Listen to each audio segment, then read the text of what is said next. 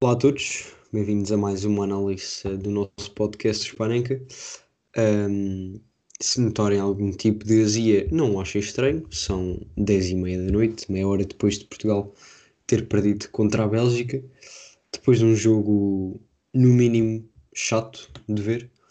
Um, a Bélgica ganhou por 1-0, uh, no único remate à baliza que fez, marcou, uh, e Portugal não teve a mesma sorte embora não seja tudo, tudo azar. Uh, mas para começar, os 11 iniciais, Portugal alinhou com Patrícia na baliza, Rafael Guerreiro, Ruan Dias, Pepe e Diogo Dalot na defesa, uh, Palhinha, Renato Sanches e Moutinho no meio, Diogo Jota, Ronaldo e Bernardo Silva na frente.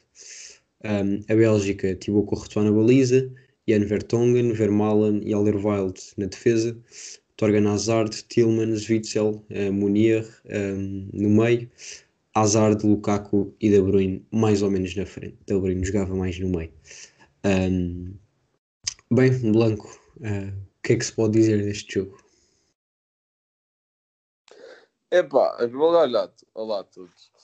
Epá, podia dizer que isto foi uma encomenda que o Félix Ferraz foi escolhido a dedo, podia dizer que é simplesmente a Bélgica que tem uma sorte uh, descomunal, para não dizer outra coisa.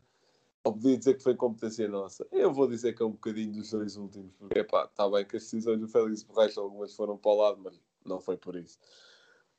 Epá, o que dizer? Foi o nosso melhor 11, foi de todo o melhor 11 que apresentámos, eh, por completo. O Palhinha dava muita ajuda defensiva que não havia nos outros jogos, mas a atacar, meu Deus, cada remate era uma bola para o país de Gales. E o Renato, é pá, o Renato é o motor daquela equipa que não sei como é que não está a jogar desde a primeira jornada. O Renato fez uma primeira parte, na segunda via-se menos, porque depois também entraram o Bruno e o Félix, etc. Mas fez uma primeira parte de, de topo mundial, o Renato. E, e assim sim. Pontos negativos, é pá, muitos. Em primeiro lugar, Bernardo Silva a jogar encostado à linha não cola. O Diogo Jota fez um europeu miserável, mas ele oferece coisas que mais ninguém do trio de, de ataque da seleção oferece. É verdade. Tem uma, explora a profundidade de uma forma muito melhor que os outros dois, uh, tem, tem outro tipo de movimentação ofensiva, lê o jogo de outra forma, mas este europeu, meu Deus do céu, eu não sei o que, é o homem foi lá fazer, sinceramente. Uh, mais quem? Pronto, o europeu também, a nossa e do europeu e também este jogo fica caracterizado por uma prestação individual do Bruno Fernandes horrível também. O Bruno Fernandes, desde que entrou, eh, o Bruno Fernandes é um jogador que quanto mais tempo tiver na área, melhor joga. É um jogador que precisa estar ao pé da baliza. Pronto. Epá, rematar, eu sei que aquele remata bem de longe, mas rematar do meio campo não acho que não é assim que seja lá. Isso é válido para o Ruban Dias, que também fez uma coisa assim. É válido para quem é que foi mais? Acho que foi o Félix, também fez uma coisa assim. Uh, e não estou a falar daquela última jogada que ele faz uma combinação com o André Silva. Isso, eu acho que até foi bom. Se tivermos azar, é pá, tivemos, tivemos duas bolas ao poste, tivemos aquela do, do André Silva, fica um para um com, com o que a bola vai ligeiramente um pouco à frente, um bocadinho de nada atrás era gol, de certeza, mas também tivemos muito mérito próprio. É pá, estarmos a perder, estamos a perder 1 a 0 e as duas últimas substituições serem Danilo e Sérgio Oliveira, é pá, não se percebe, não se compreende quando no banco tens o melhor mercado da Liga Nós, tens o Gonçalo Guedes que deu o último título que tu tens, é pá, o Salgueiro estava na bancada, tal como o Rafa, estavam tocados. Ah, tens razão. Neste jogo o Salgueiro não podia entrar. Tens razão, tens razão. Mas pronto, tens o melhor marcador da Liga Nós. Não faz sentido isto pôr o Danilo o Sérgio Oliveira quando está a para o resultado.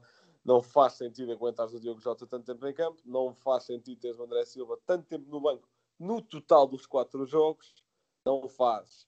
Agora podem dizer que Portugal tem muito talento. É, a, a, a competição para os inicial é muita, percebo, mas a partir do momento em que os dois, os primeiros dois, ou vá, três jogos não correm bem a um jogador, é tirar. Não correu bem ao Bruno Fernandes nos primeiros jogos, metes o Motinho. Não correu bem ao William, metes o Renato. Porquê é que não se faz isso ao Diogo Jota? Também, não percebo, não é usar o mesmo critério. E pronto, o que é, o que, é que eu posso dizer mais? Perdemos por, por culpa própria. Está bem que tivemos vários lances que podíamos marcar e.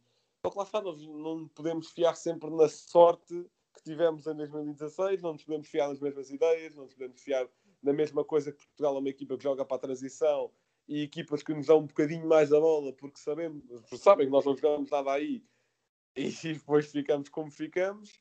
E as grandes oportunidades de Portugal surgiam de, de picos individuais, e é isso. Terminar só com uma nota que é para Ronaldo, que foi o único neste europeu que se calhar queria alguma coisa, vá, pronto, para além do Renato e do Palhinha, que foram entrando e jogando bastante bem, mas lá está, entraram as passos. Ah, e o Pep, e o Pep, também tem de destacar o Pep, claro. Mas é pá, ah, e aliás, destacar o Ronaldo, e só para terminar, também dizer que eu não percebo como é que no, naquele golaço do azar há malta culpa ao Patrício e atenção, eu odeio o Patrício. Como pessoa, eu odeio o Rui Patrício.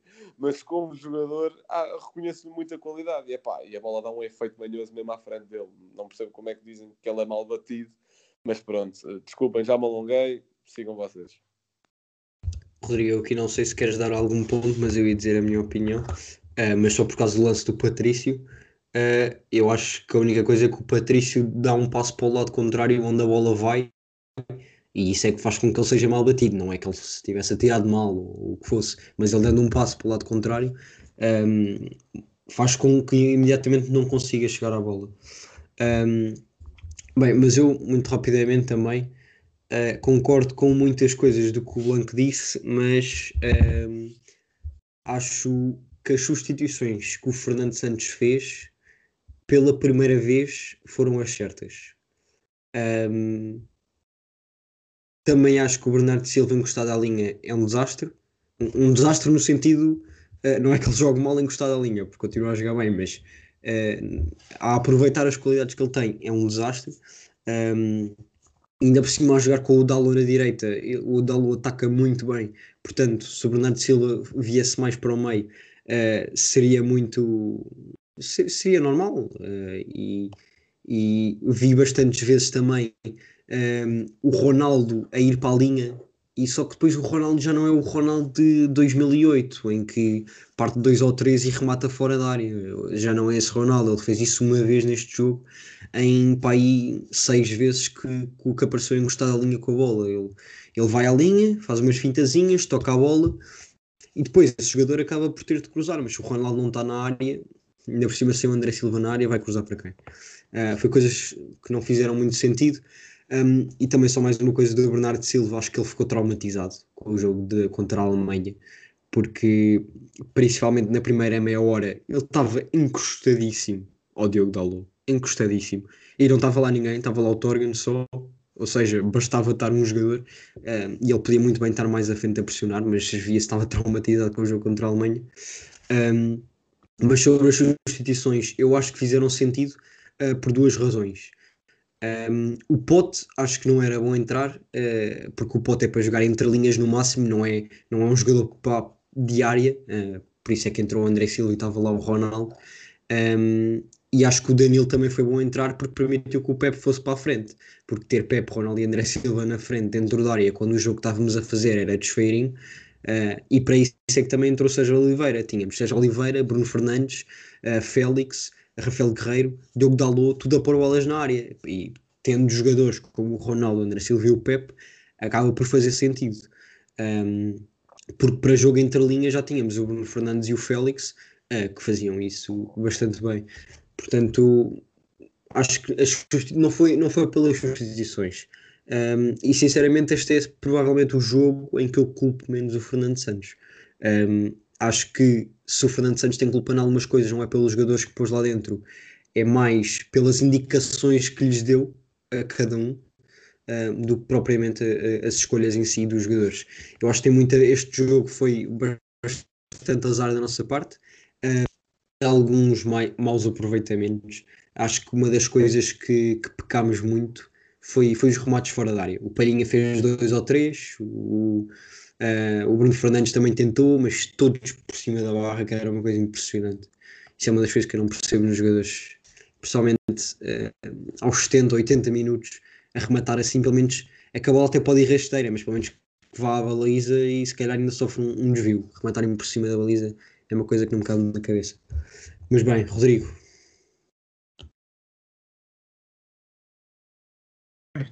Ora bem, estava aqui a falar sem microfone, peço desculpa. Um, desde olá a todos, estou assim um bocado sem voz por razões óbvias. Não foi por desta vez estar a reclamar com o William. Uh, dizer já, eu juro que neste momento nós estamos a gravar sem câmaras. Eu adorava estar a ver a cara do Blanco. Um, gostava mesmo de estar a ver a cara do Blanco.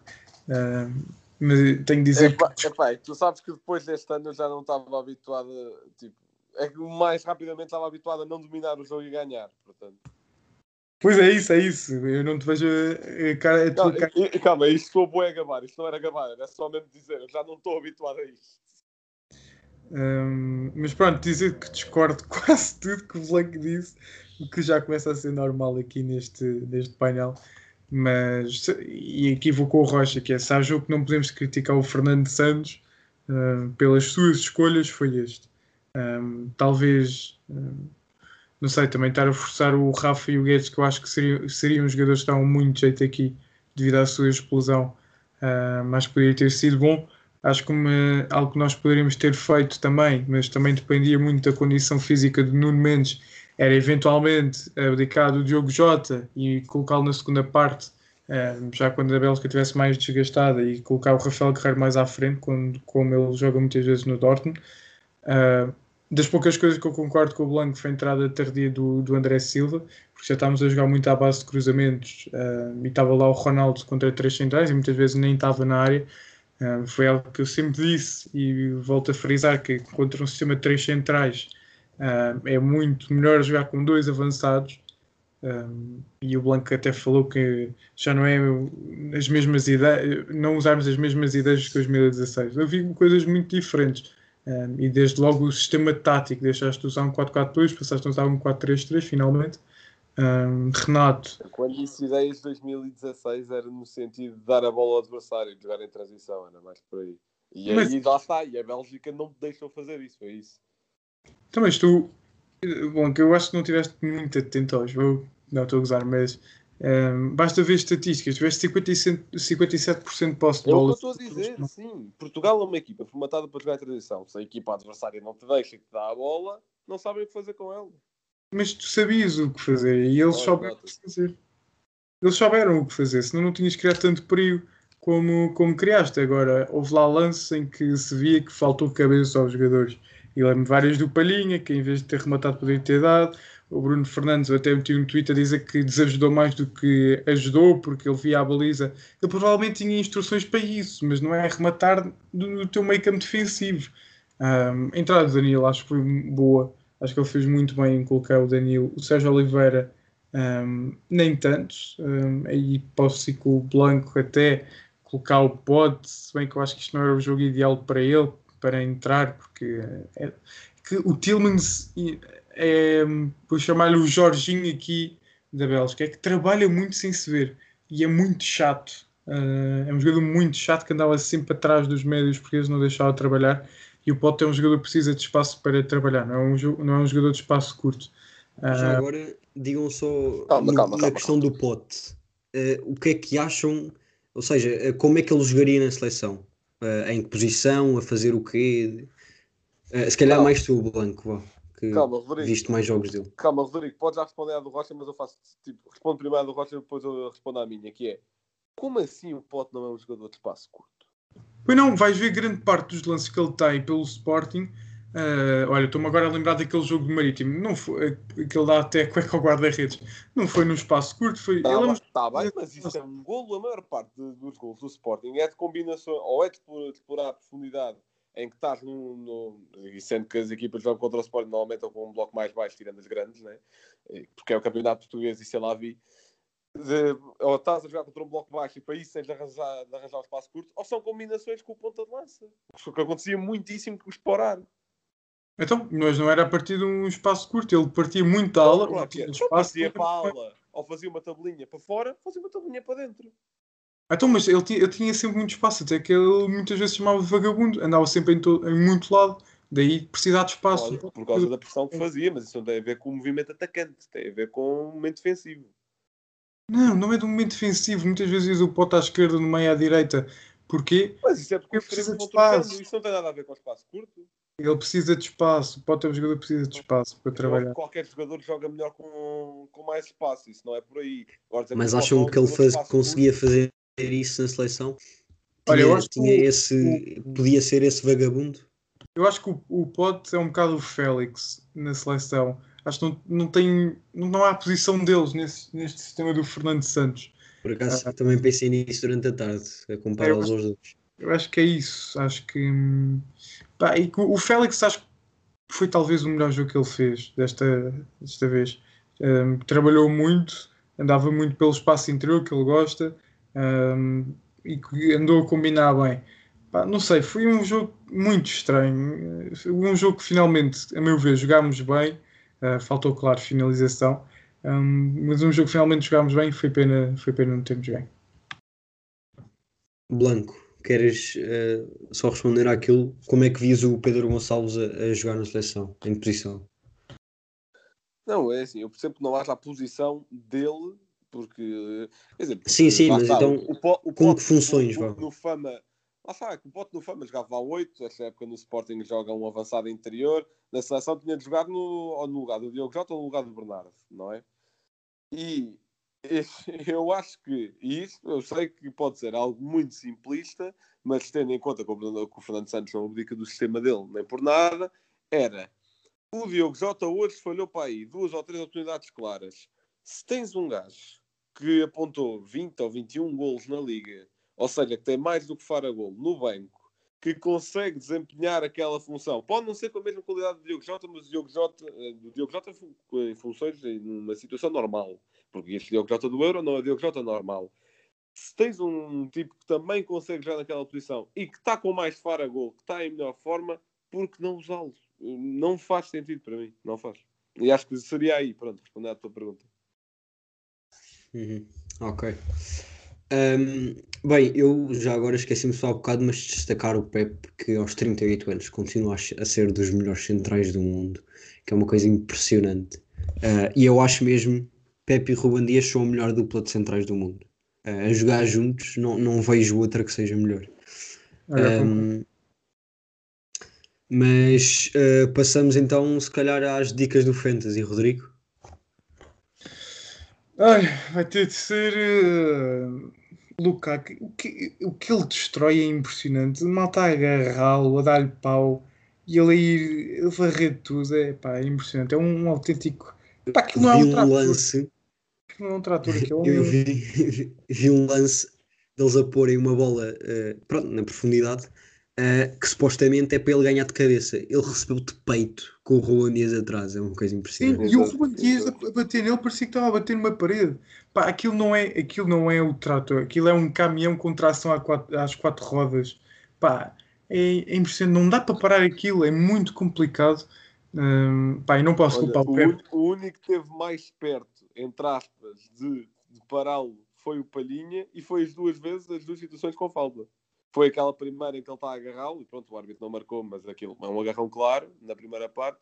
E na segunda em que os dois chocam, vão os dois ao chão, mas o Palhinha dá-lhe com a esteira na cabeça naquela. Eu por acaso até aí acho que há falta do Lukaku. O Lukaku manda o palhinho ao Não, chão. eu, eu eu também acho que aí acho que, epá, não marcava nada, porque epá, estão os dois a Sim, agarrar. exato, exato. Não... Mas Mas- aquela, aquela do palhinho a agarrar, essa aí ele teve sorte. Pá, é impressionante como é que é possível. O Palhinha vai agarrá-lo desde o meio campo e ele chega à, à nossa área com, com a bola. E o gol da, da Bélgica começa com um passo do melhor central da liga, o Vertonghen. Eh, ali um passo, passo longo para, para o Lukaku. E, e o Ruben Dias, o ver Lukaku- muito Canal 11, pá. e o Ruben Dias não, não consegue parar. E nós sabemos, nós conhecemos a força do Ruben Dias, é, é impressionante. E não conseguir mandar o Lukaku ao chão é impressionante. Portanto, para mim, apesar de não ter marcado, mas o, todo o trabalho que ele deu à nossa defesa, porque olha, o gol surgiu através de um grande trabalho dele ahm, ahm, e quase tudo, ele desequilibrou muito a nossa defesa. E apesar de não ter estado diretamente ligado ao jogo, eh, ao gol e ter eh, estado algo apagado, para mim é o aumento do jogo devido à instabilidade que ele causou à nossa defesa e, portanto, quase como sempre, a minha dica do Fantasy. Blanco. Por acaso, primeiro jogo da seleção em que eu não posso dizer Ronaldo. Está bem. Eh, então, depois tem de ser alguém da Bélgica. Pá, não queria estar a repetir o Lukaku, mas eh, em circunstâncias normais também iria por aí. O De Bruyne também não sabe até que ponto é que joga o próximo jogo, porque levou ali com uma dose de palhinha. Aquilo nem era falta. Pois não, pois não. Epá, eh, acho que a Bélgica não tem sofrido muitos gols, mas posso dizer o Courtois. É sempre, acho que é sempre... Se bem que vou jogar contra a Itália.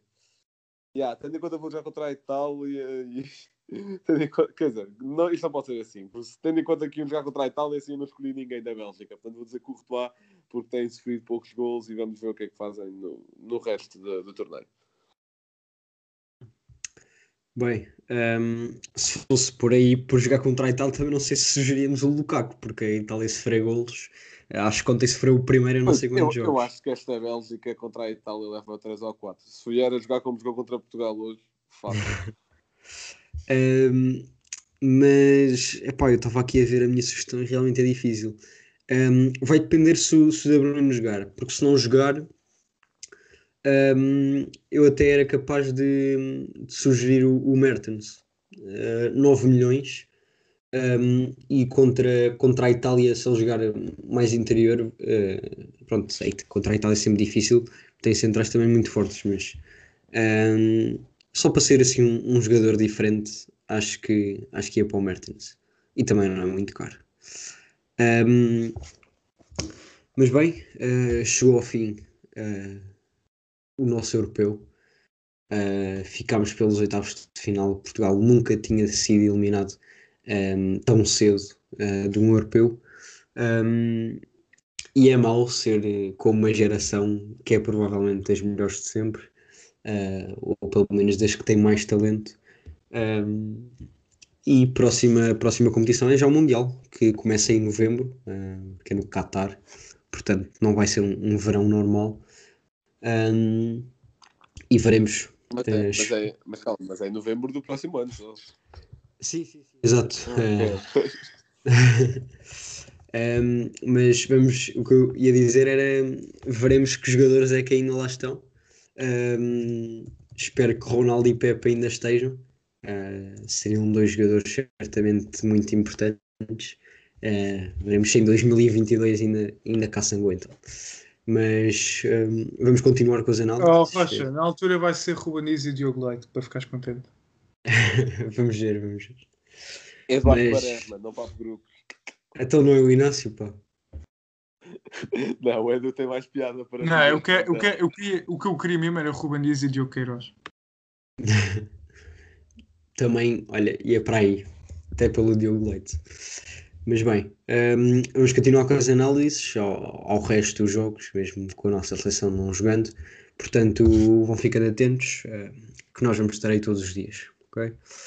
Então fiquem bem e abraço.